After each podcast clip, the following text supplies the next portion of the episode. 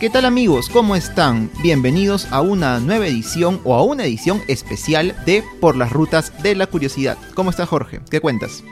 ¿Qué tal Daniel? ¿Cómo estás? Aquí listos, listos para emprender una, ruta especial. Una ruta especial de la curiosidad, ya entrando en el, en el mes de diciembre.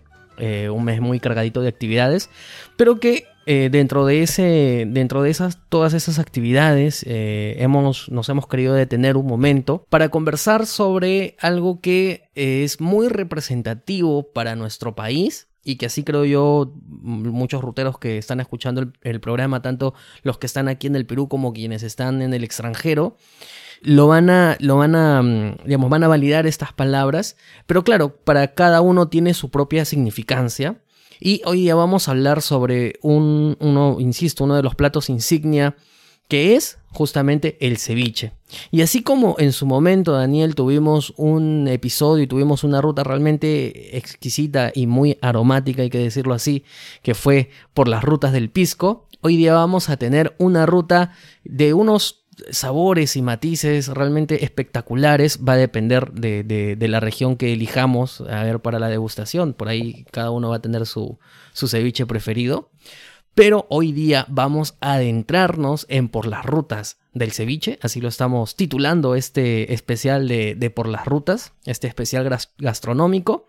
Y para tal fin tenemos un invitado que es un amigo de la casa, de hecho él ya nos acompañó eh, justamente en el episodio que te acaba de comentar Daniel, que fue por las rutas del Pisco, porque él es el embajador Julio Florian Alegre. Embajador, una vez más, bienvenido a Por las Rutas de la Curiosidad. Muchísimas gracias, muchísimas gracias, la verdad, honrado de participar en este programa con ustedes, que como ya les dije privadamente, me parece muy entretenido y sumamente útil para los que tienen la oportunidad de estar presentes, escucharlos, leerlos, en fin, este, felicitaciones y a sus órdenes. Muchas gracias, embajador, por estar presente con nosotros en esta ocasión. Y bueno, el embajador Julio Florián es diplomático de carrera. Él ha sido el primer embajador del Perú en Qatar y también se ha desempeñado como cónsul general del Perú en Venezuela, entre otros puestos relacionados al servicio diplomático en el Perú y en otros países del mundo, como Rumania, como Reino Unido, como Guatemala. Y bueno, como ya se mencionó, el día de hoy, en cierta forma, literalmente repetimos el plato con el embajador. Un plato de ceviche en este caso, justamente, que es el tema que nos convoca el día eh, de hoy. Justamente, embajador, estábamos también conversando un poquito antes de empezar la grabación acerca de, uno, de un tema que es bastante interesante o que puede resultar bastante interesante, aunque a veces no nos detengamos a pensar en él, que es justamente el origen del ceviche, ¿no? Eh, como usted nos contó un poco, eh, es algo que el ceviche es muy representativo y Jorge también lo dijo hace un momento, pero a veces no nos ponemos a pensar o no sabemos de plano cuál es el origen de este delicioso plato. ¿Usted nos puede comentar de repente un poco acerca del mismo? Bueno, miren, eh, efectivamente, eh, tendría que empezar diciendo que uno puede consumir ceviche en realidad desde América del Norte hasta la Patagonia, pasando por Centroamérica y el Caribe, ¿no? Vamos a encontrar, y, en Oceanía también existe este, el plato eh, hecho de otra manera, pero en fin. ¿Por qué podría decirles yo que el, origen es peruano. Pues bien, hace más de 2000 años se han descubierto, y ahí esto es una cosa concreta, arqueólogos han encontrado en las tumbas mochicas del norte del Perú, han encontrado momias que venían acompañadas de restos de pescado que aparentemente está eh, y, y, ají y lo que es curioso y muy importante, con lo que parecen ser restos de frutos cítricos, como el tumbo y el maracuyá. ¿Por qué es esto importante? Porque todos sabemos que el ceviche es un plato que se distingue porque es macerado, ¿verdad? con claro. actualmente limón, que no existía en la época de hace dos mil años, porque eso fue traído por España, pero de alguna manera, ya sea porque le encontraban de que eso lo hacía el plato más sabroso o porque le entendían que lo podía conservar, este descubrimiento de las momias de la cultura mochica nos da a entender de que esos habitantes antepasados nuestros conocían ese proceso de conservación. ¿Por qué es importante destacarlo? Porque en segundo término sabemos por cronistas eh, de la colonia del siglo XVI que los habitantes de la costa consumían pescado seco, trozos de pescado seco sazonados con ají. Conocemos también por Garcilaso de la Vega que los incas consumían pescado que les traían los chasquis de la costa y también los que ellos podían conseguir en la sierra, sazonados con ají y macerados con chicha, que sería la chicha de jora y otros vegetales. Entonces, previa a la llegada de los españoles, los habitantes peruanos de la costa, en un caso, y de la sierra en otro, conocían el proceso de la maceración. Y esto hace mucho a, lo, a por qué entiendo yo que lo convierte al, al ceviche. Digamos que en esa época un proto ceviche, ¿verdad? Lo convierte en peruano porque es recién a partir que España llega al Perú con el vinagre, con el limón, con la naranja agria, que esto se disemina. Entendamos que el virreinato del Perú junto con el de México fueron los dos virreinatos más importantes que tuvo España en la América eh, completa, ¿no es cierto? Norte y sur. Entonces es lógico pensar que a partir de las capitales de esos virreinatos es que se ha diseminado el consumo, eh, se han transportado productos y demás. Entonces, no es extraño que desde México en el norte hasta Chile en el sur se consuma una forma de ceviche, pero eso es a partir del siglo XVI, porque antes España no estuvo. Y como yo les repito, arqueólogos importantes han encontrado momias hace más de 2000 años que indican que una suerte de proto ceviche ya se consumía en las costas peruanas del norte y probablemente en la capital incaica del Cusco. La maceración, ya sea por intuición o por conocimiento, se empleaba.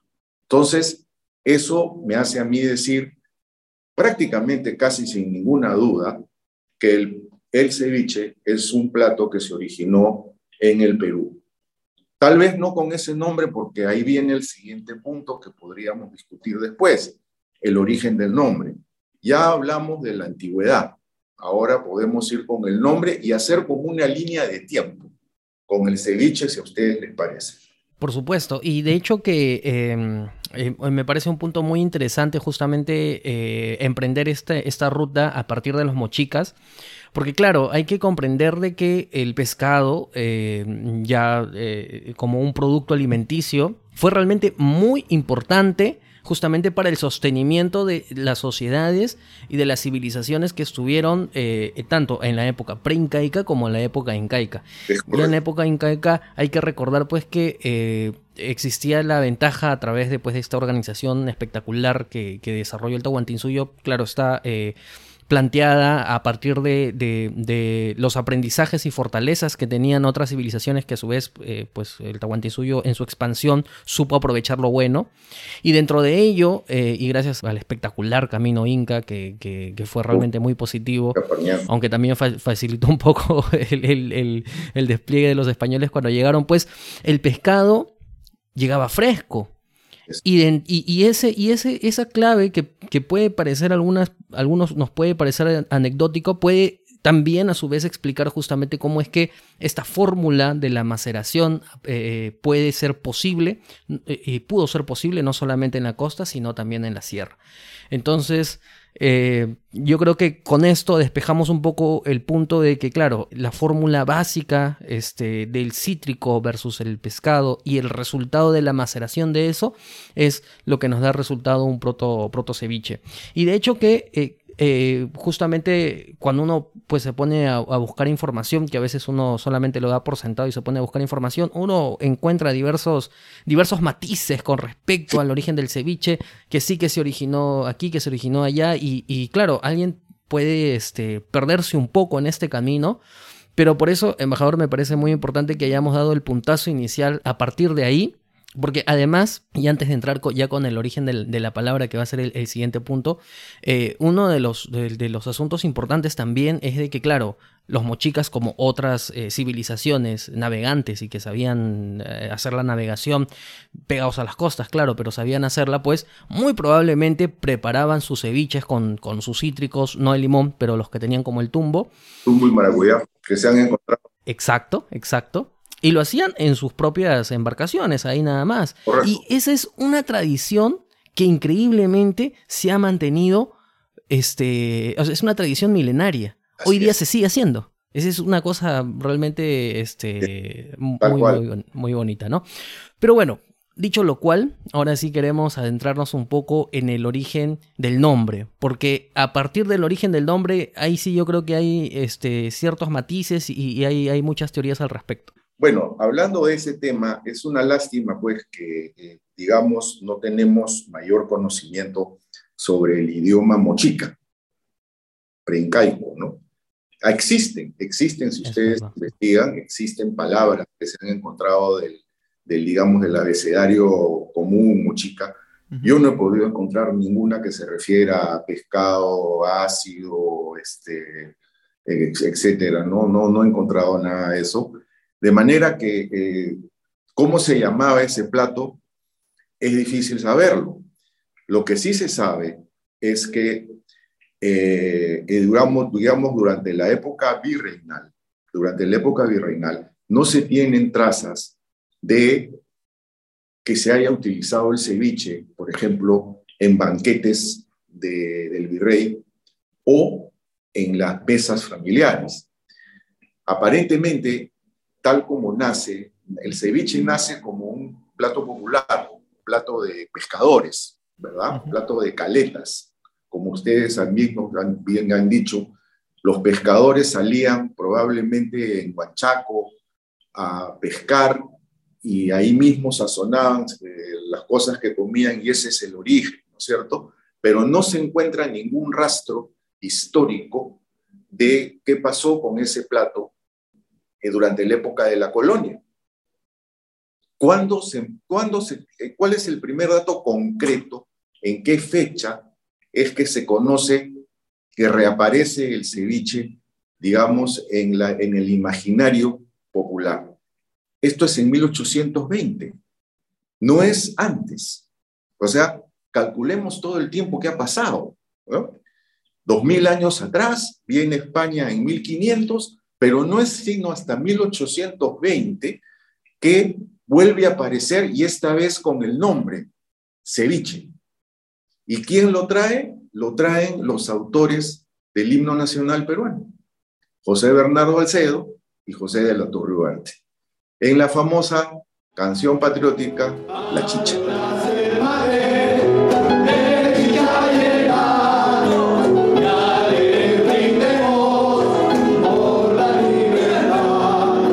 Imagino que ustedes ya lo han encontrado, ustedes ya lo saben, ¿no es cierto? El, cuarto verso habla del ceviche y no solamente del ceviche, sino del aguate. El ceviche venga, la La guatia, claro, sí. O sea, ese es otro plato peruano, imagínense la antigüedad que tiene, ¿cierto? Ya, entonces eso es 1820 y esa es la canción que se canta en 28 de julio de 1821 por la parte del pueblo. Y ojo, canción patriótica dirigida al pueblo. O sea, estamos hablando de que en ese ambiente se movía el ceviche. ¿Ok? O sea, era un plato, digamos, de los pregoneros, era un plato popular, popular, no era un plato que todavía había ingresado a las mesas familiares. La siguiente, la siguiente, el siguiente rastro sobre el ceviche es en 1830 y se debe a Pancho Fierro. Pancho Fierro tiene una de sus, de sus obras en donde se ve eh, un indio eh, con chicha y ceviche. Ceviche con S y B Ajá. por si acaso, porque así se escribía, digamos, en el siglo XIX. Eso es 1830. 1860 y aparece José Manuel Atanasio Fuentes, conocido como el murciélago. Ustedes, me imagino, también deben haberlo investigado. Si buscan, sí, disculpe embajador, pero si buscan los ruteros de repente una imagen de Manuel Atanasio Fuentes ahí en internet, van a encontrar en una foto por un murciélago. Sí, tal cual. un murciélago literal, ¿no es cierto? Pero ¿qué cosa nos dice Manuel Atanasio Fuentes? Nos dice, nos habla del ceviche y nos dice que entre las comidas picantes de la comida nacional, de la gastronomía nacional, probablemente el más picante era el ceviche que arrancaba más lágrimas que los celos. una, una manera muy bonita que indicaba, como ya lo, como ya lo había dicho mucho antes eh, Garcilaso de la Vega, el peruano de la época le ponía ají a todo. Entonces no era de extrañar, ¿no es cierto?, que surgiera esta expresión de Atanasio Fuentes. Pero lo que es importante para mi gusto personal es cómo describe él al ceviche. Él lo describe con trozos de pescado sazonados con abundante ají. Ojo, macerados en naranja agria, no en limón. Y el limón ya existía. Claro. Porque había venido con España junto con la naranja agria. Pero en el año, en el siglo XIX, la tradición era el ceviche con naranja agria. En 1867, el mismo murciélago nos da una receta de, cómo se prepara el ceviche, con trozos de pescado sazonados con abundante ají, macerados con naranja agria. Hasta esa época, mis queridos amigos, no había cebolla, no había limón, no había camote, no había lechuga. Era un plato súper simple. ¿Cuándo entra el limón? Bueno, ya me estoy alejando del tema porque en realidad estábamos hablando del origen del nombre. Mm. Pero, pero está bien, te, con, la, con la intriga. Eh, y ya, ya, me quedo con que el limón se incorpora en principios del siglo XX debido a que hay una plaga que destruye la naranja agria oh. y, hay, y, y, se reemplaza ya a partir de ese momento la naranja agria por el limón. Pero sobre el origen del nombre hay varias teorías, como ustedes también deben saber. Hay historiadores que nos remontan, nos remontan a los árabes para una un término que dicen que es sibech, ¿no es cierto? Que en el árabe, en el árabe que yo he buscado no se encuentra, en el árabe que yo he preguntado no se encuentra. Puede, puede ser que sea el dialecto árabe que se hablaba en Andalucía, cuando los moros conquistan España. Hay un dialecto concreto que se hablaba ahí. Probablemente venga de ahí. Yo le he preguntado a mis amigos en Qatar, en el Líbano, en Jordania, en Siria, y no tienen idea lo que es Ibech. Mm. Entonces es muy probable que sea este dialecto. No quiero decir de que no exista, muy probable que sea el dialecto. Otros nos hablan de que proviene de un término quechua que se llama siwichi, eh, hablando del pisco, ¿se acuerdan que yo les dije que tenía trípticos del pisco? Claro, sí. Creo que, ¿no es cierto? Bueno, en este momento tengo 14 idiomas. Uno de ellos el quechua.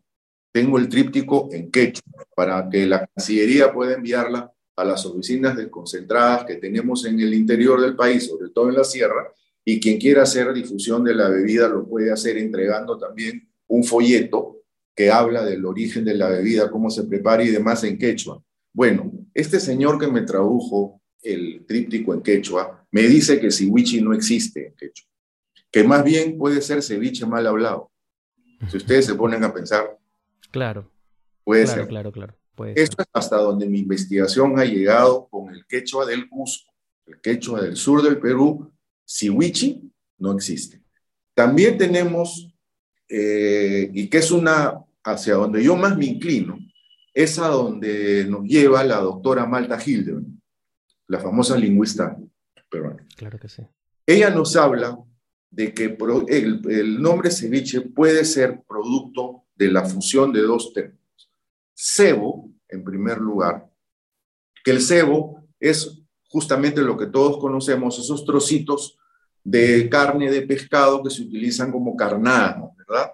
Entonces, Llegan, yendo a lo que habíamos conversado antes de que los pescadores salen a alta mar y probablemente ahí mismo se preparan sus cosas, a mí me ha pasado, eh, y después se los cuento con la Academia Diplomática. Entonces, Aparentemente los que salían a pescar, estos pescadores, si no encontraban qué pescar, no encontraban pesca, no, no agarraban nada, ese cebo, que son esos trocitos de pescado, los sazonaban.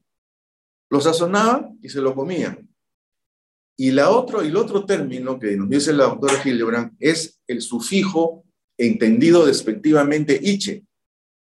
Porque era popular, porque era una cosa como despojo, como una cosa, cosita de nada. Entonces, cebo, masiche, por ahí se entiende de dónde podría venir ceviche, ¿verdad? Eso es por la parte, digamos, académica. Ahora tenemos también, obviamente, historias populares al respecto del origen del nombre. Y me remito a Daniel Tittinger, este escritor y periodista de RPP, ¿no? que rescata una historia popular de, de inicios del siglo XIX, donde nos habla de un marinero eh, inglés o americano que llega a las costas del norte del Perú y ve que los pobladores de la costa comen esta, estos, pues, estos trozos de pescado, pues, este, eh, sazonados con ají, en fin, marinados en tubo y demás, y pide comerlos. Y es tan violento el ardor que siente en la garganta y en la boca que no se le ocurre otra cosa que decir son of a bitch, que es una grosería en inglés, como ustedes saben, ¿no es cierto? Pero que como nos dice Tittinger, el idioma no se destruye, el idioma se transforma. Entonces, es muy probable que de son of a beach, la, gente que lo escuche, que no sabe inglés, empieza a derivarlo y al final queda ceviche. Y les parecerá un poco loco, pero yo les traigo a colación paralelamente el, término guachafa. ¿De dónde viene guachafa? Aparentemente, otros marineros, esta vez ingleses, que llegaban al puerto de Callao, después de navegar desde Liverpool meses enteros, sin acompañamiento femenino alguno, llegaban al Callao y lo primero que hacían cuando se embarcaban era gritar Whitechapel, Whitechapel, Whitechapel. ¿Por qué gritarían Whitechapel? Porque en Londres, en el este de Londres, el barrio donde pululaban las prostitutas se llama Whitechapel. Y ustedes lo deben recordar muy bien porque ese es el distrito donde Jack el Destripador mataba prostitutas. Whitechapel, claro. Whitechapel. De Whitechapel a Huachafa es la misma transformación del idioma. Otro ejemplo, Huachimán. Huachimán viene de Watchman, claro que, sí, que es el vigilante, pero en castellano, Huachimán. O sea, la historia popular no deja de tener una sazón que nos puede decir que por ahí también, aunque parezca loco, ¿no? No se olviden también pues del King Kong. ¿De dónde sale el nombre del King Kong? El del turrón nuestro del norte. Ya, pero ¿por qué se llama King Kong? Porque en esa época que se crea el postre, en 1930 por ahí, se estrenaba en Lima la primera película de King Kong. Y como ese postre nuestro es grandote, grueso, ahí está pues. Es un King Kong. La historia, la historia popular no se le debe dejar de lado, pero yo admito con todo lo que les he dicho, que el origen del nombre pueda seguir estando en debate, sí, probablemente.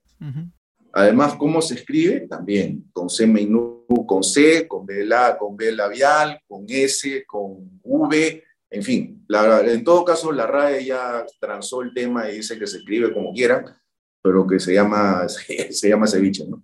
Sí, y, es bastante curioso lo que menciona embajador en el sentido de que quizá, eh, qué lástima hasta cierto punto que no haya quedado constancia del nombre que pudo tener este plato, ya en tiempos ancestrales, ¿no? Tiempos de la conquista, incluso prehispánicos, porque como vemos, ¿no? El origen del nombre que puede, puede venir de, de repente de cualquiera de estas otras eh, etimologías, pues no tiene en realidad quizá que ver necesariamente con el origen en sí del plato, que de repente pudo tener otro nombre, pudo ser llamado de otra manera, pero cuyo eh, origen real viene de muchos años antes, ¿no? A diferencia del nombre en sí que es ceviche y que recién empezamos a ver eh, probablemente inicios del siglo XIX, antes no se documentó o quizá, quizá no lo sabemos, no lo, no lo había bueno, no sabemos, eh, sí, este, hasta donde hemos investigado, por lo menos yo, no hay un registro anterior claro. de, la palabra ceviche concretamente, ¿no? Hasta 1820 con esta canción patriótica.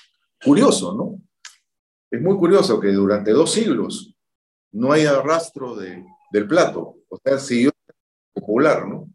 Es que ese es el, esa es la clave, ¿no? Quizás, o sea, al final eso confirma justamente la naturaleza un poquito, no en un sentido despectivo, sino en un sentido amplio de la palabra, eh, confirma un poco el sentido marginal del plato, ¿no? Porque realmente al no estar ahí, o sea, al no haberse recogido, es muy probable pues, que, que, tenga un sustrato de, de razón en ello. Es que hay un dato, un dato que se me estaba pasando darles, que fruto también de mis investigaciones, hay una historiadora cuyo nombre en este momento se me escapa, que nos habla de, que, de la curiosa coincidencia de todos los restos que se han encontrado en tumbas a lo largo de la costa peruana, indican que el pescado más consumido desde épocas antiguas sería la anchoveta.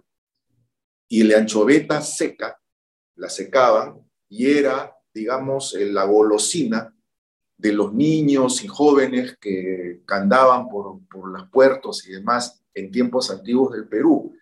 Ahora, yo les pregunto, la anchoveta pues no es corvina, no es lenguado, ¿no es cierto? No es jurel, en fin. Eso indicaría todavía más la popularidad en el sentido de pueblo del plato. Y, tal vez por ello no, no ascendió pues, a las mesas familiares, sino se quedó en los pregones populares, en las fondas, pero no llegó, pues, digamos, a la clase media que podría haber existido en ese momento, ni mucho menos a la que se codeaba con, con, con el virrey, ¿no es cierto? Entonces, el plato pasó ignoto, ¿no? Eh, hasta 1820, ¿no? Sí, e incluso este, hasta como usted mismo dice, ¿no? 1830 es que vuelve a mencionarse y solo recién casi 30 años después por Manuel Atanasio Fuentes. Y escribiéndolo de París, además que es la cosa más curiosa. Porque las dos obras del 1860, que es Guía para un viajero de Lima, y 1867 los escribe en París. y, justo, justo sobre, justo, justo lo curioso sobre, este, sobre estas obras que entiendo escribió Manuel Atanasio Fuentes describiendo justamente, ¿no? En este caso, comidas de repente y temas populares este, propios de Lima, o no sé si del Perú, pero sí de Lima, como vemos. Este, por ejemplo, sabemos que él, otro tema que él recopiló es un dulce tradicional, no solo acá, sino en otros países este, de Latinoamérica, que es la leche asada, por ejemplo. Es uno de los primeros registros que hay de leche asada en general. De repente, si no fuera por él, no podríamos decir, oh, la leche asada de 1860 existía en el Perú. Del mismo, bueno, no del mismo modo con el ceviche porque ya había un registro anterior, ¿no? Pero igual esta recopilación que hace en este caso este autor de temas populares, pues termina siendo de gran ayuda para el futuro, ¿no? Ya mire cuántos años, 150 años después, tenemos ya esto gracias a ellos. Claro, que eso más bien, pues, este, en cuanto a los postres, sí tenemos que ser este, certeros en el sentido que no ser por España, difícilmente podríamos tener los postres de los que gozamos ahora porque no teníamos azúcar. Claro, sí, es distinto. Claro, y, las monjas de los conventos que, que, son las que han traído todos estos postres magníficos, que son los postres de convento, ¿no? El lobo de oro, este, los, mazapanes, pero no, quedémonos con el ceviche. Este, entonces, eso es hasta ahí donde he llegado. Y lo que es interesante, pues, es, son dos cosas, ¿no? Que el peruano antiguo ya conocía un proceso eh, primario de maceración. Y segundo, que hasta finales del siglo XIX, principios del siglo XX, el ceviche no se maceraba con limón, se maceraba con naranja Eso lo dicen los que, los que han escrito. No lo invento ni lo he sacado de la, galera. ¿no? Es, que es una curiosidad grande para mí, en realidad, porque pensé que cuando llegó el limón, el limón era Claro, lo, había reemplazado y realmente no fue así, ¿no? Al final ha sido una circunstancias, o sea, es, son temas circunstanciales, ¿no? Al final la plaga que afecta este, la naranja agria termina, eh, digamos, por necesidad y por una búsqueda de, de, reemplazo. Claro, viene el limón y al final termina catapultándose a partir de ahí. Con el limón también es muy curioso, ¿no? Este, si ustedes han investigado, como me imagino que lo han hecho muy bien, habrán visto que se le dice a veces limón sutil. Ah, y, eso está, eso es un En Chile se le dice así todavía, me parece. Claro, pero es un error. Es un error, ¿por qué? Porque es, en realidad es limón de Ceuta, porque es el puerto de Marruecos donde se exportaba, donde los españoles trajeron el limón. Entonces sería limón ceutí.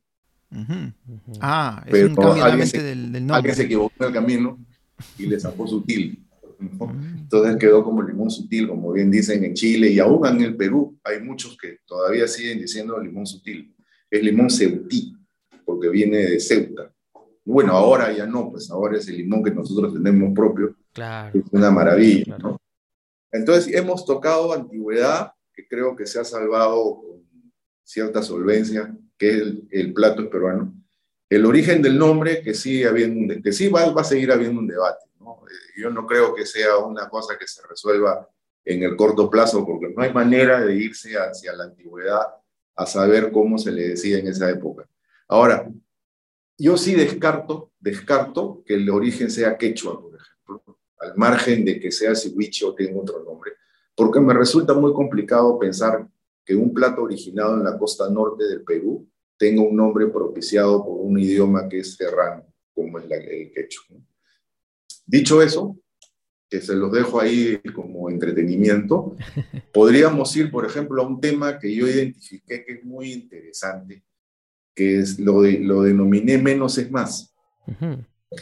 ¿A qué me refiero con menos es más? Me con menos es más, en cuanto al ceviche me refiero que no hay necesidad, para mí en principio, de que un plato tenga 8, 10, 12 ingredientes para que sea sabroso y bien presentado. Basta que tenga los elementos esenciales.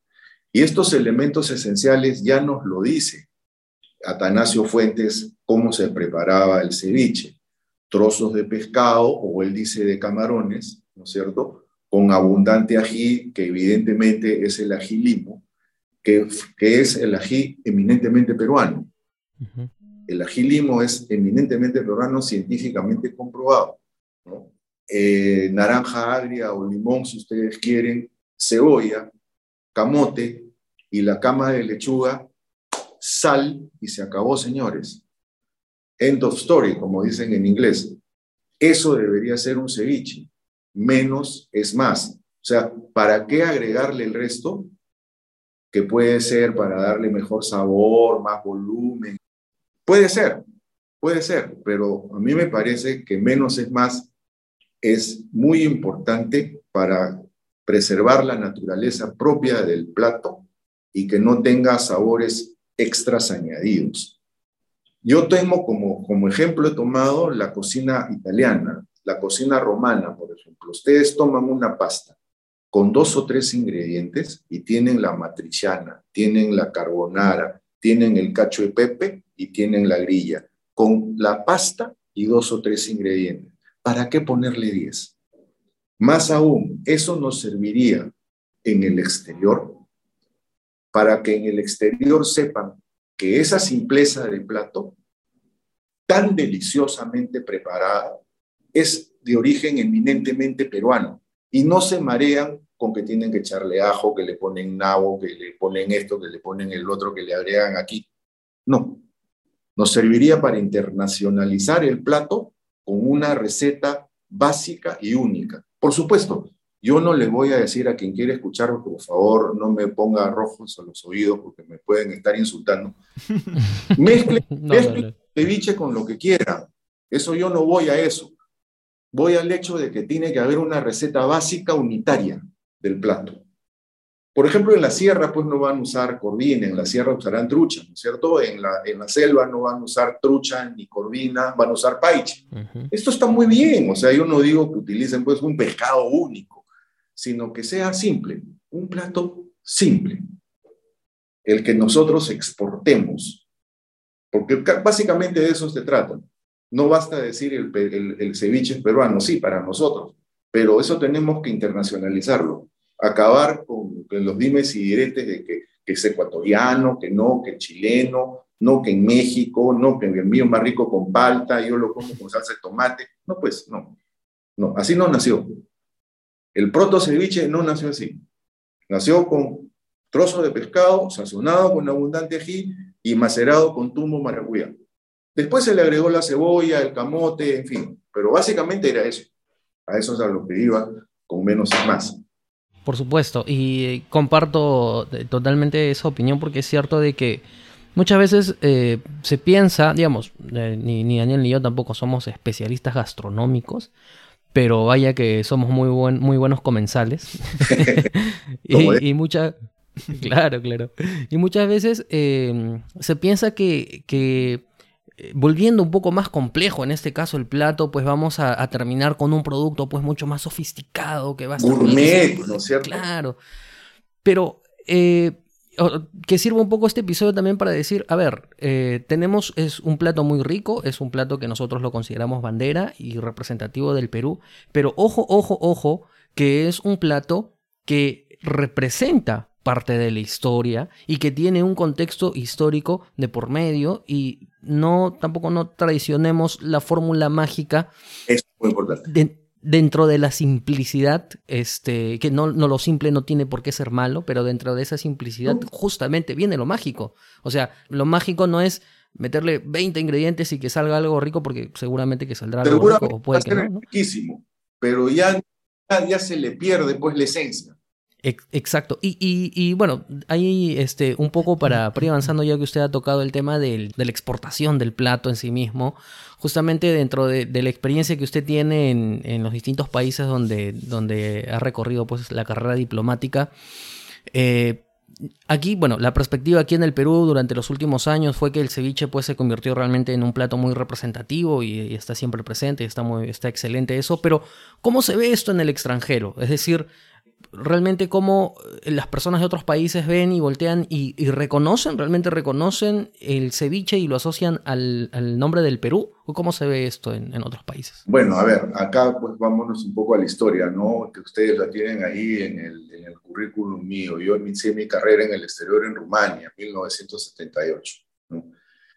Y yo fui criado en una casa criolla, chalaca. Mis padres fueron chalacos. Entonces, para mí no era absolutamente ninguna novedad un día de la semana comer platos peruanos. Yo, yo soy crecido con el seco, con el estofado, con el aguadito, con el ceviche, en fin. Entonces, cuando salgo al exterior, lo que me preocupa a mí en las representaciones que yo hacía, eh, representaciones me refiero a invitaciones a colegas de mi categoría, ¿no? Y, y como en Rumania éramos solo dos funcionarios, yo también tenía acceso a embajadores. Entonces, en mi casa han desfilado embajadores como consejeros, secretarios, secretarias administrativas, en fin, toda la gama. Y curiosamente, entre los piqueos previos a una cena o piqueos de un cóctel que podía ofrecer, fíjense ustedes que nunca faltó las conchitas que nos llevábamos de Lima con ceviche. Con cevichito, como las cucharitas que después de vino eso, en, inclusive había un restaurante en el centro de Lima que se llamaba Las Cucharitas y todos se lo daban pues en las cucharitas, ¿no? Entonces, y nosotros hacíamos eso ya sea en el almuerzo como también en cócteles en la noche. Y la curiosidad es que nadie encontró problema en consumir esos conchitas de cevichitos nocturnos. En ese momento yo no me daba, yo no me percataba que en Lima era imposible encontrar o consumir un ceviche de noche. ¿Por qué? Porque las cevicherías cerraban después del mediodía. ¿Por qué? Porque la cadena de frío no estaba bien asegurada en aquella época. Estamos hablando de los 50, 40. Entonces, si la cadena de frío no estaba bien asegurada, era lógico pensar que un pescado en la tarde ya no estaba tan fresco. Entonces, el, ceviche no se podía comer de noche, el ceviche se tenía que comer al mediodía. Además, en la noche también hubiera sido, sería un poquito complicado comer cebolla cruda, ¿verdad? Hay mucha gente que ve eso con, con problemas. Pero en el exterior no fue así. Esa es la experiencia inicial en Rumania, continúa en el Ecuador. Y en el Ecuador sí tiene más fuerza el tema porque el ceviche en Rumania era una novedad. El ceviche en el Ecuador no, porque también ellos tienen el suyo, de la costa ecuatoriana, que lo preparan diferente, naturalmente, ¿no? Con este, galleta de soda, con ketchup, ¿no es cierto? Y el pescado no es crudo, sino hervido. Entonces, este, que yo prefiero comerlo como ensalada, con el perdón de mis amigos ecuatorianos, pero no como, como ceviche, porque como ceviche no me sabe, ¿no? Pero ahí, inclusive ahí, tanto los representantes, el embajador nuestro, como colegas, como yo, con mi esposa en mi casa, en las invitaciones que hacíamos, nocturnas, siempre había ceviche y siempre se consumía. Esto continuó cuando llegamos a Inglaterra, no había ningún problema. Pasé a Guatemala menos. O sea, el consumo del ceviche en el exterior nocturno no ha tenido ningún problema. En Qatar ya eso pues era, era la única forma lógica de poder, de poder hacer una, un festival gastronómico, por ejemplo, o invitaciones se hacían, no eran almuerzos, se hacían básicamente cenas por el calor. Claro. ¿no? Con un país con una temperatura promedio anual de 40 grados, la gente pues se sentía incómoda almorzando con corbata y demás al mediodía. Entonces, todo el mundo trataba de hacer las cosas nocturnas, festivales gastronómicos, cenas, cócteles, a partir de las 7 de la noche en adelante. El ceviche campeonaba, no había ningún problema. O sea, eso trae a colas, o sea, con esto traigo también el tema de por qué ceviche de noche, que fue uno de los temas de la, de la conferencia internacional esta de, de Lucy. ¿Por qué? Porque en el exterior es absolutamente normal comerlo. Y el reconocimiento al Perú, impresionante. Fíjense ustedes, en Qatar yo hice como presidente del GRULAC, que es el Grupo de Latinoamérica y el Caribe, 11 países representados en, en, Qatar, latinoamericanos y del Caribe, se me ocurrió hacer una exposición fotográfica que denominé Símbolos de América Latina y el Caribe. ¿A qué me refería? A, por ejemplo, es que nace, nació por el hecho de que encontrábamos de que los árabes, los cátaris, la gente del área, confundían mucho nuestros países por la lejanía, porque no estaban acostumbrados, recién habíamos llegado, en fin, una serie de, razones, pero se confundían. Entonces pensé, ¿por qué no hacemos una cosa así, símbolos de América Latina y el Caribe? Entonces propuse a todos mis colegas que me mandaran eh, una foto de la capital, una foto del plato nacional, una foto, una foto del animal nacional, una foto del monumento nacional y una foto de la planta nacional. Cinco fotos. En buena resolución, al final quedaron fotos más o menos de un metro por 50 centímetros, ¿no es cierto? ¿Y qué cosa puse yo como plato nacional? El ceviche. Habían colegas de Ecuador, de Colombia, de Argentina, de Cuba, de México, de Paraguay, de Uruguay, Venezuela. ¿Ustedes creen que alguno de ellos me, dijo, oye, ¿por qué presenta ceviche? Si justamente eran ellos cuando iban a mi casa en reuniones del Grula, los que dos o tres de ellos me decían, si no pones ceviche no voy. En tono de broma, en tono de broma. Pero ya pues, o sea, ¿a quién le estaban diciendo eso? No al embajador ecuatoriano, ni al colombiano, ni a la Argentina. Le estaban diciendo al embajador del Perú, si no presenta ceviche no voy. Entonces, ¿de dónde es el ceviche? Pues? Y luego, y luego les hago una... Hagan un test ustedes que tienen acceso a vasto a la gente. Hagan un test. Pregúntenle a la gente, adivinen la nacionalidad de la gente por lo que comen. ¿Ya? Al que le dicen ceviche, ese es peruano. Por supuesto. No tengo la menor duda.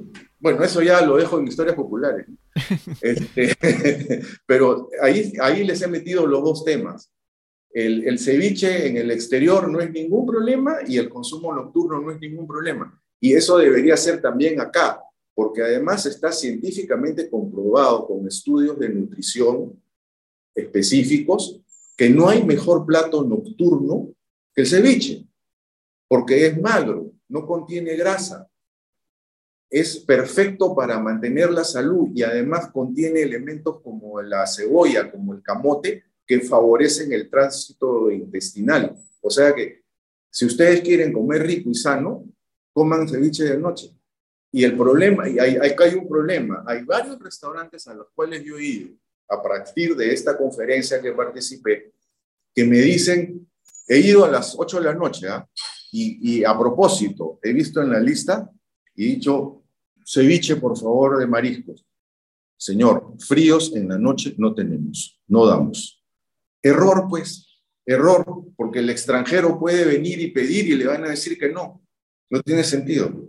No, y, justamente más o menos en relación a esto que usted comenta, porque claro, es más o menos una evolución de nuestra perspectiva, que usted ya vio, ah, ya nos ha contado un poco la perspectiva que hay en el exterior sobre el ceviche, tanto de personas que más allegadas, digamos, a nuestro país, ¿no? Gente de Latinoamérica, gente de otro mundo como en el Medio Oriente, ¿no? Que seguro no tienen idea, sí, Asia, como usted mismo lo dice, ¿no? Y claro, este, así como ellos tienen esta perspectiva, nosotros por supuesto que también la tenemos, que es distinta porque el ceviche pues es nuestro plato bandera prácticamente. Pero claro, esa perspectiva ha ido, claro, ha ido cambiando con el paso de los años, ¿no? Como usted mismo dice, hace 50 años quizá era muy difícil tener un ceviche o un buen ceviche en la noche por el mismo tema de la cadena de fríos, la confianza de la gente, pero claro, entendiendo de que ahora, si bien el consumo de ceviche en la noche quizá no es algo que se haya hecho muy masivo, eh, claro que ha cambiado, ¿no? Seguramente hay gente que lo que come, hay restaurantes que lo sirven y es un paso que se ha dado. En ese sentido, embajador, usted cómo eh, de repente podría ver que se pueda lograr una mejor promoción del ceviche, no solamente en ese tema de su consumo nocturno, ¿no? sino también para poder promocionarlo de una mejor forma, justamente como lo que es, ¿no? como nuestro plato de bandera. No, no por nada, este, en el 2004 entendemos también se dio mediante resolución directoral del INC eh, declararlo como patrimonio cultural de la nación. Bueno, dos cosas, pues.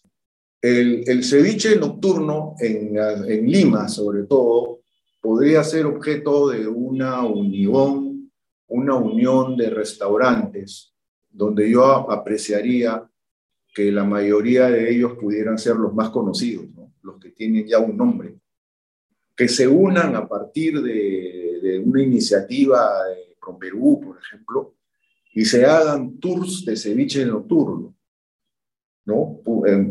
Hacer una publicidad como, como, como se puede hacer como, como lo, saben hacer los de ProPerú, y empezar a vender la idea.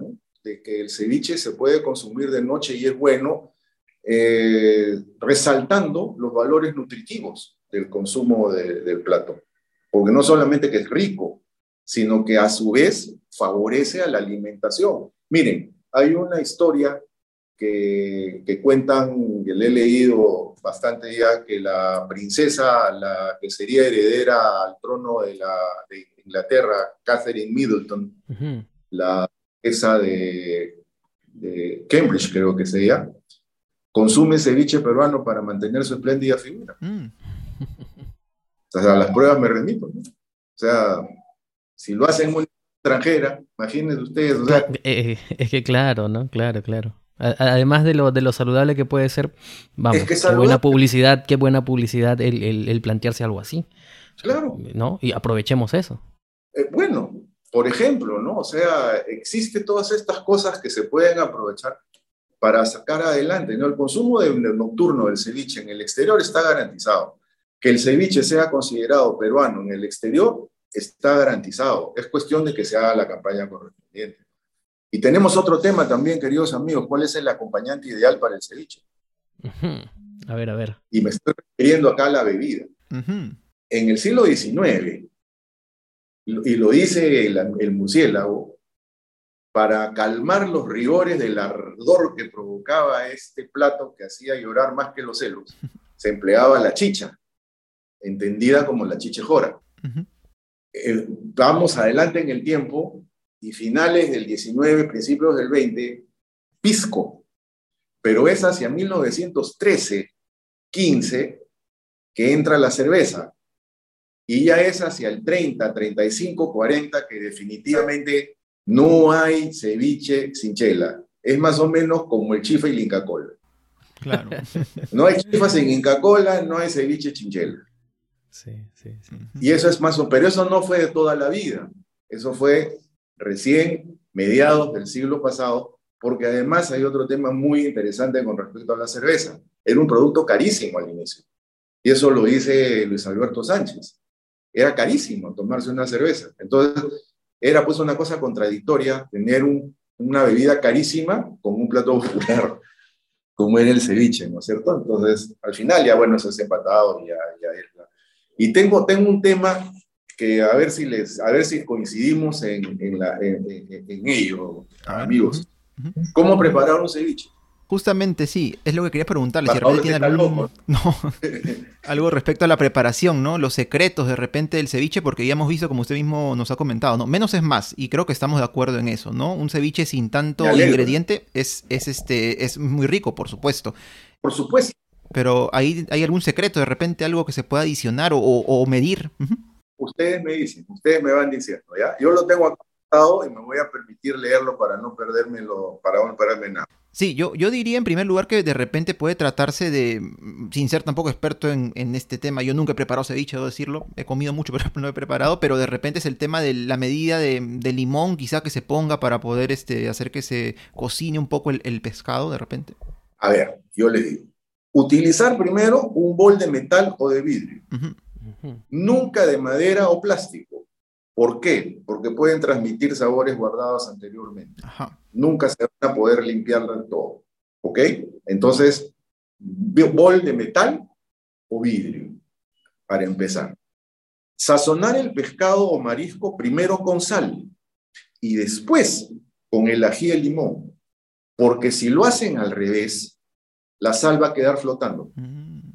No se va a integrar a la carne. El limón debe ser exprimido a mano, no con el aparatito. ¿Por qué?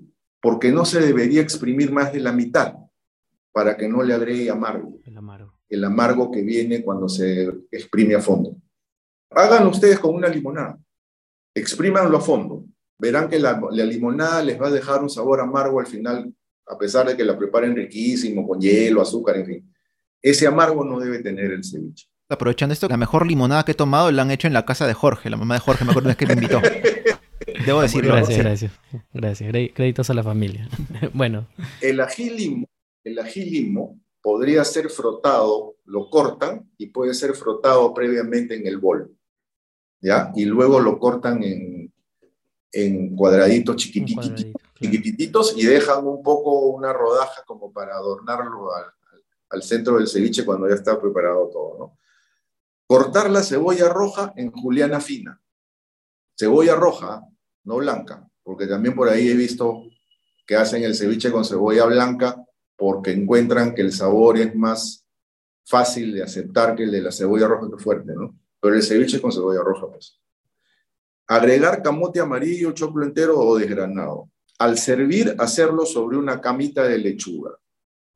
Y acá viene lo interesante, los tips que yo he podido encontrar, porque yo sí preparo ceviche, queridos amigos, por si acaso. Ayer preparé uno monstruo. La maceración de limón con el pescado crudo no puede pasar de 5 a 7 minutos, a fin de que no se limonice el pescado. Y la carne debe quedar entre blanca y rosada. Entre blanca y rosada. Si queda totalmente blanca, eso chicle. Claro. Y si es totalmente rosada, está cruda, cruda. Entonces, algo así in between, ¿no? Es mejor comer el ceviche de inmediato, sin ninguna duda. No pueden prepararlo y dejarlo pues cuatro horas después, ¿no? Porque entonces ya no se, ya se, la carne se cuece completamente, ¿no? Claro. Es mejor comer el ceviche, miren ustedes esto, con cuchara, mm. no con tenedor. ¿Por qué? A ver, ustedes que son. Por la leche de tigre, Comedores de ceviche como. No, claro, es que, es que justamente, pues para poder integrar, o sea, eh, con el tenedor lo que se come es el trocito de pescado. Pero con la cuchara tú lo estás comiendo con un poquito del, del entiendo, ¿no? Del, propio jugo del, limón. Tal cual. Y, todo eso integrado es, obviamente, eh, puedes este, tener una mejor apreciación del sabor completo del ceviche. Tal cual, tal cual. Con cuchara se come todo inclusive la leche de tigre. ¿No es cierto? Entonces, ese jugo que está imbuido de todos los sabores que tiene el ceviche, ya no va a ser un jugo resultante, ya se va a comer directamente con todo. Así prepararía, así preparo el ceviche, mis queridos amigos, ya pues acaso alguna vez los invite, ya sabes. Excelente, excelente. No, ya aceptamos la invitación, más o menos vamos agendando ya de una vez. Está muy bien. Bueno, eh, al, final eh, los, los aislamientos este, adicionales van un poco en la línea de dónde se come el ceviche, ¿no? Claro, cada caleta de pescadores en el Perú tiene un tipo de ceviche, no tengo la Por supuesto. Por supuesto, por supuesto. Y, por ejemplo, no sé, este, me voy un ratito a Piura y en Piura, este, donde tengo felizmente familia, no, no, no se hacen la idea, por ejemplo, de comer un ceviche sin zarandaja. Claro, obviamente. Claro, claro, exacto, ¿no? Entonces es, es, es este. La, no sé, pues este, el, chinguirito, la raya deshilachada. Oh, claro que sí. Claro que sí. Entonces, al final, dependiendo de la región, van a haber cosas más, cosas menos. Pero eh, me parece que igual eh, con la receta que usted utiliza y, más o menos con lo que hemos conversado hoy día, sabemos que si lo que queremos buscar es secretos, es concentrarnos en la fórmula básica del ceviche, que es el limón, el ají, el pescado. Y bueno, ahora la cebolla también, ¿no? Claro, eso, eso además, como les digo, con mi experiencia en el exterior, permitiría hacer que se presente más fácilmente el plato, porque no va a tener pues 20 recetas, sino va a haber una de, una de la cual se deriva para el gusto del paladar del que quiera comerlo, ¿no? Y aquí me trae el último punto, quizás, amigos, si me permite. Por supuesto. Para exportar y que el ceviche se mantenga en las mesas del exterior, como debe ser un producto eminentemente peruano, debemos pensar en la exportación de los ingredientes. No puede, no basta que no basta que se utilice el pescado local. A veces no se encuentra el limón, a veces no se encuentra la cebolla. Olvídense del ají limo, eso solo existe en el Perú. Pero se puede exportar. Se puede exportar. Yo en Qatar me he llevado la sorpresa que encontré a una señora colombiana en Dubái que importaba productos peruanos y colombianos. Y ella, entre otros, importaba ají amarillo. Y el ají amarillo lo importaba congelado, pero lo había previamente lo habían eh, congelado individualmente y lo vendía en bolsas de 12. Y si ustedes sacaban uno de los ajíes y lo dejaban eh, descongelarse, les prometo que era lo que ustedes van a Wong, a Plaza B, a donde quieran y se compran uno normal, natural, exactamente igual. O sea, se puede exportar. Y era lo que a mí me pasaba desde Rumania en adelante. A la gente les gustaba el ceviche. Les parecía, sobre todo a los que les gustan los sabores fuertes, los europeos del norte, que, que toman pues el vodka como yo Cola, ¿no? el, el, ceviche es un plato fuerte, ¿no? Entonces les gustaba ese sabor fuerte. Entonces me decían, Julio, quiero prepararlo en casa, ¿cómo hago? Y lamentablemente mi respuesta siempre fue la misma.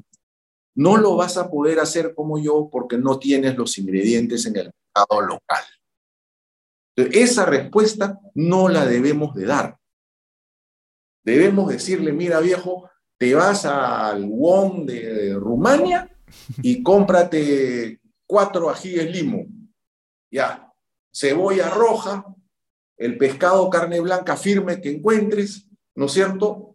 Camote, y ya tienes tu ceviche, viejo. Sal, ya tienes tu ceviche. Pero eso no lo pude decir ni en Qatar, que al final de mi carrera, porque siempre era el mismo problema. El ají no era.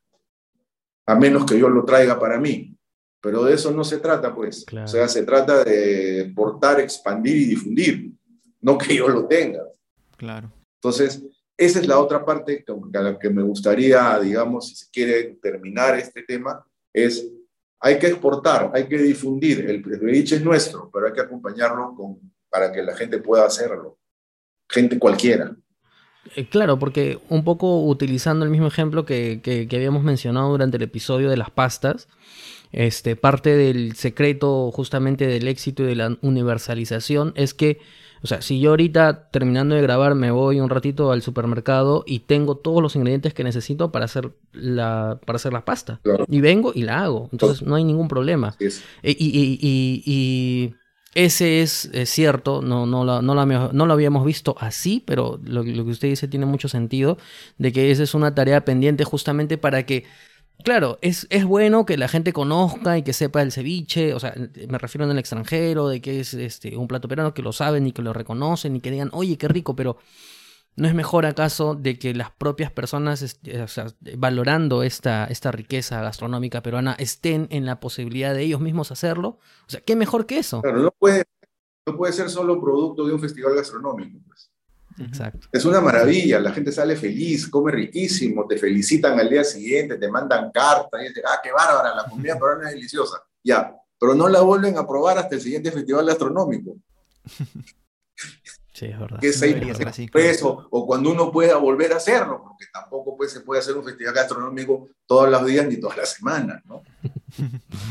ese, ese, es fruto de mis 44 años de, experiencia, que siempre me he tropezado con la misma piedra, en realidad, como dice la canción.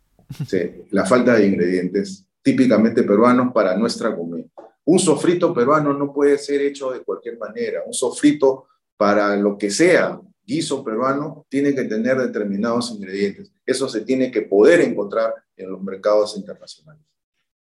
Si no, nos quedamos con festivales gastronómicos.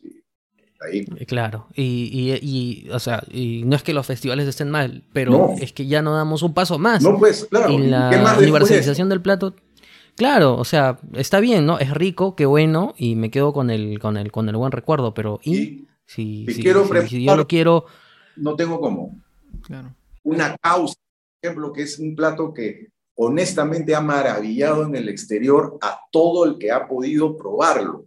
Y además la causa es lo más, ¿cómo les puedo decir? Es qué plato para diverso, porque usted lo puede preparar con atún, lo puede preparar con pollo, lo puede preparar con camarones, con cangrejo, lo puede hacer con verduras, lo puede hacer con champiñones, lo puede hacer como quiera pero necesitan qué? El ají amarillo, pues. El ají amarillo, claro. y la papa amarilla. No, hay causa.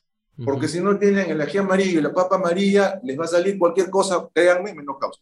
Exacto, exacto. Por ejemplo, y la causa, puedo explicar el éxito que ha tenido dentro de mi labor en el exterior, es que causa ceviche, no les puedo decir el éxito que ha tenido. Impresionante, cómo les gusta cómo les gusta, pero como les vuelvo a repetir, ¿cómo lo preparo, Julio? No sé, pues porque en el mercado no vas a encontrar ají amarillo. papa amarilla, olvídate, pues, pero ¿qué cosa es papa amarilla? Ni siquiera saben lo que es. Entonces, no se puede. Ahí tenemos una tarea por delante. Bueno, ahí está entonces el reto pendiente que, lo sentamos a partir de esta conversación y que esperemos de todas formas de que, digamos, son retos que, pueden ser asumidos y de que puedan trabajarse a un mediano plazo y, lo veamos un poco con, con perspectiva este, hacia futuro, ¿no? Eh, eso es un punto importante para poder plantearnos no solamente el que las personas digan qué rica es la comida de Perú, sino que la comida de Perú se vuelva popular también en otros países. Es que tiene que ser, pues, la política, tiene que, la gastronomía peruana tiene que ser política de Estado, como lo tienen muchos otros países. Por ejemplo, Tailandia exporta restaurantes y en todo se prepara su comida igual, con las mismas ingredientes, con la misma naturaleza primaria, digamos. Después le pueden poner algún toque. Pero si nosotros no entendemos las cosas así, lo dejas, lo dejas librado a los esfuerzos individuales. Y los esfuerzos individuales tienen un techo, pues. Claro, ¿no? Y siendo, como lo hemos mencionado, un plato que se prepara de una manera tan simple. O sea, incluso yo me acuerdo que me pongo a pensar, me ponía a pensar antes, es un plato que ni siquiera tienes que prender fuego de repente, ¿no? Nada de eso, ¿no? O sea, se cocina con limón y, bueno, claro, el tema es acá justamente ese, ese estancamiento que puede haber por el tema de los ingredientes que algunos de ellos se consiguen solamente acá en el Perú, pero claro, ¿por qué no? Junto con estas campañas o esfuerzos por internacionalizar el plato que los hay, obviamente que tiene que venir justamente el otro tema, ¿no? De dar ese siguiente paso para que eh, todavía este, este producto, este, este plato, mejor dicho, sea consumido y preparado pues por las personas a quienes termina gustándole, que como sabemos pues obviamente no van a ser todos, pero son la mayoría, son la mayoría que han consumido el en su vida. La mayoría, después de probar el ceviche y pasar por el tema de que están comiendo un crudo y se dan cuenta de que ese crudo no es en realidad tan crudo como la comida, oh, perdónenme, pero si comen sushi, ¿cómo no van a comer ceviche? Pues el sushi es crudo, crudo. Claro, sí, claro. El, el maqui es crudo, crudo. El ceviche, por lo menos hay maceración en limón de 5 o 7 minutos y ya no está crudo, crudo. Claro. Ni el tiradito, pues, que es el hermanito menor del ceviche, ¿no? Que es el mejor ejemplo de fusión de la comida con la comida japonesa. O sea, hay mitos, pues hay cosas ahí que todavía persisten en nuestra cabeza, ¿no? De, con respecto a los crudos y demás. Es, que es, tal cual, o sea, yo ahorita hablo, abro un, o sea, me voy a buscar un restaurante o por una aplicación en estas ahora que están de moda en el celular y ofertas, por ejemplo, de maquis o de sushis. Espectacular. Un montón. Y, si quiero buscar ahorita un ceviche nocturno, uy, hay, hay que... Hay, hay sí, pues. cevicherías nocturnas, creo que en el centro de Lima hay una en particular, pero no puede ser de que yo me tenga que ir a buscar una y que solamente haya una, pues, ¿cierto? Claro, claro, claro. Debería que sea la excepción, no, Y como les digo, ya me pasó, me pasó hace mes y medio aproximadamente, que a propósito pedí en un restaurante que tenía en el menú el plato, porque tampoco pues vas a ir a uno donde no lo tenga y te vas a imponer. Estaba ahí en el menú y pedí, quiero esto. Fríos de noche no salimos. No pues. Entonces eso es un jaraquí si tú vas con un extranjero. Y el extranjero te dice, oye Julio, quiero comer un buen ceviche como, tú me invitaste allá en Qatar. No, ¿sabes qué viejo? Este, en el restaurante no venden ceviche de noche. No pues, no pues, quedamos a reír. Sí, hay, hay oportunidades ahí perdidas. Sí es. Bueno, eh, embajador, de verdad ha sido una sesión eh, muy apetitosa la que hemos tenido hoy día. y aquí nos vamos con. y aquí no, esperamos encontrar, esperamos encontrar, sí. No, en serio. Pues cosa, cuando esta cosa se relaje más, la verdad, tendríamos que encontrarnos para disfrutar de unos buenos platos, ¿ah? Ajá. Yo creo. Ustedes me van a ver en el apetito, hombre, con el pijo. Malo. Bueno, muy rico, muy rico, sí. El ceviche, pues como vemos, ahí siempre está presente. Muy rico. Sí, de, hecho, de hecho que sí, así que de todas formas ya eh, ha sido un episodio genial, estoy seguro que los ruteros también se les ha abierto el apetito. No, y que si les propician a investigar más, bacán, ¿no? Muy bien, así debe ser, pero que no den las cosas por sentadas, o sea, no se maten diciendo el ceviche es peruano, pero cuando les piden explicación no tienen ni idea. Sí, porque mi mamá me dijo, no, pues no es porque no. No, claro, ahí está la información a la mano siempre y bueno, ahí podemos este, a través de justamente este pequeño esfuerzo y justamente lo que usted nos comparte con nosotros, embajador, eh, tratar ahí de darle a los ruteros un poco más de luces acerca de este plato tan rico que es nuestro plato de bandera, así que bueno, ahí siempre nosotros como peruanos también somos de cierta forma pues eh, embajadores, me imagino, del ceviche, por llamarlo de algún modo, ¿no? Bueno, lo está presentando, lo está presentando el Perú en la UNESCO como patrimonio inmaterial, ¿ah? por cierto, en próximos meses van a viajar del Perú, es una delegación peruana y el ceviche va a ser presentado como un proyecto de patrimonio inmaterial de la humanidad. O sea que ahí van a, este programa viene muy a pelo al respecto, ¿no? Wow, eso, eso, eso va a ser sensacional. Así que ya, pues, si, si, si eso se materializa ese mismo día, nos vamos a comer un rico ceviche para festejarlo. de todas maneras. Listo. Muy bien, eh, muchas gracias embajador por, por estar con nosotros una vez más. De verdad que lo que decíamos al inicio, usted es un amigo de la casa, así que no va a ser la última vez que, vamos a conversar. Eh, y nada, de verdad siempre es un gusto, un gusto conversar con usted. No sé si quiere por ahí algunas reflexiones finales antes de cerrar. No, no, tranquilo, ya creo que hemos conversado suficiente. Que yo creo pues que, que en lo que se refiere a los productos peruanos, yo creo que hay que hacer un esfuerzo mancomunado, ¿no? Eh, como decía yo, la gastronomía debe ser una política de Estado.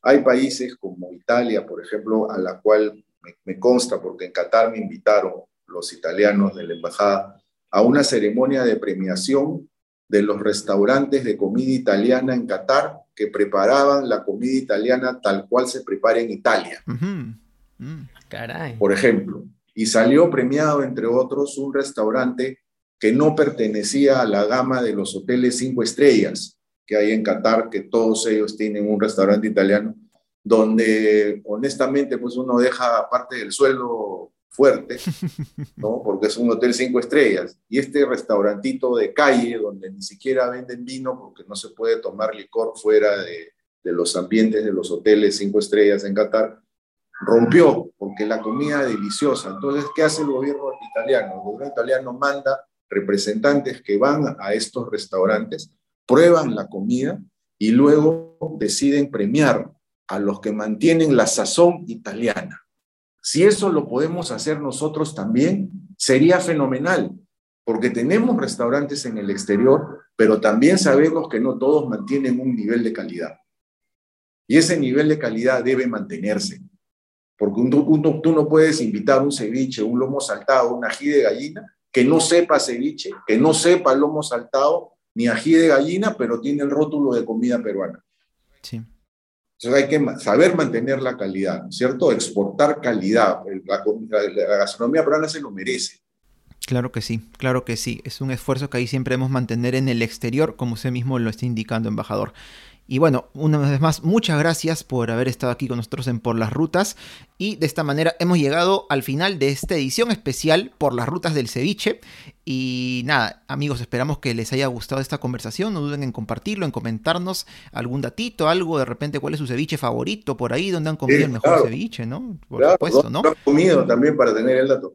claro que sí, claro que sí. Eh, claro, ahí lanzamos el reto, ¿no? Que se tomen un selfie este, comiendo su cevichito. Nos, digan en dónde. Nos, pasen el dato. nos digan en dónde, nos mencionen. o nos pasen la voz. Listo, gracias. Muy, bien. muy amables.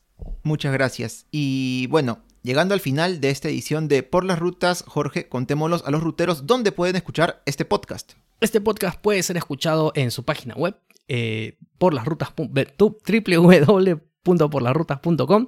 Igual no sale www, sale igual, sale igual. Sí, bueno, ya, por las Este, en las plataformas de podcasting estamos en Spotify, en Apple Podcasts, estamos en Evox, en Google Podcasts y en muchos otros podcasts más.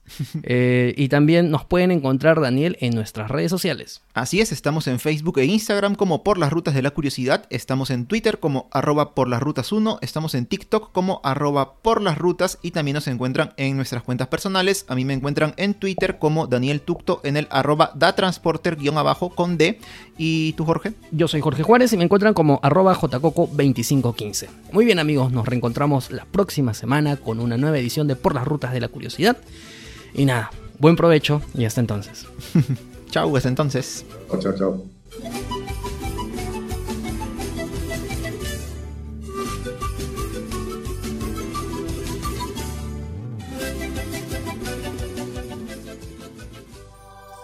Este podcast es producido por El Taller de la Curiosidad